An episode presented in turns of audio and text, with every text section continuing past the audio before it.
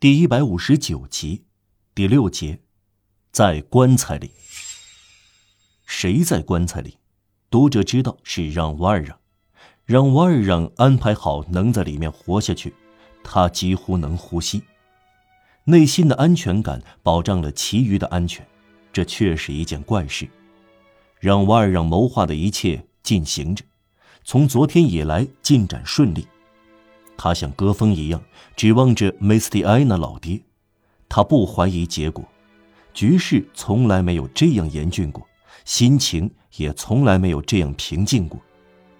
棺材的四块木板释放出一种可怕的宁静，仿佛死人的长眠渗入了让瓦尔让的平静。他从棺材里能跟随，并且继续跟随他和死神一起演出的可怕惨剧的每一个阶段。戈峰钉好棺材板不久，让瓦尔让便感到被抬走，然后被运走。后来不颠簸了，他感到从石子路来到了行人多的路，就是说离开了小道，来到了大街。从声音变低沉，他猜测出穿过奥斯特利兹桥。第一次停下时，他明白进入墓园；第二次停下时，他思忖到了墓穴。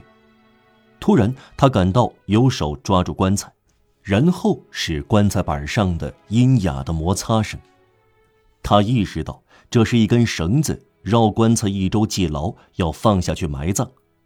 然后他一阵晕眩，可能是埋葬工和掘墓工晃动了棺材，头朝下放下去。当他感到放平了，一动不动时，又完全恢复过来。他刚触到底部。他感到有点冷，他上面响起一个声音，冷冰冰而又庄重。他听到略过一些拉丁文，说的非常慢，他一个个都能抓住，却听不明白。睡在尘土中的人将醒来，有的人获得永生，还有的人忍受耻辱，让他们永远看见。一个孩子的声音说。从深渊永远看见，庄重的声音接着说：“主啊，让他永远长眠吧。”孩子的声音回答：“让永恒的光照耀他。”他听到有东西落在盖住他的板上，好像是几滴雨点轻轻的叩击声，也许是洒圣水。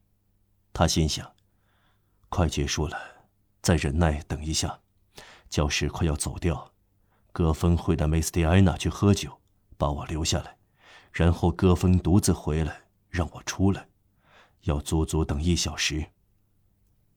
庄重的声音又说：“但愿他安息。”孩子的声音说：“阿门。”让瓦尔让尖起耳朵，听出好像是脚步声远去了。他们走了，他想，剩下我一个人。突然，他听到头顶上仿佛雷击一样的响声，这是一铲土落在棺材上。第二铲土落下来，他从中呼吸的一个小孔刚刚堵住了。第三铲土落下来，然后是第四铲土。有些事连最坚强的人也受不了，让瓦尔让失去了知觉。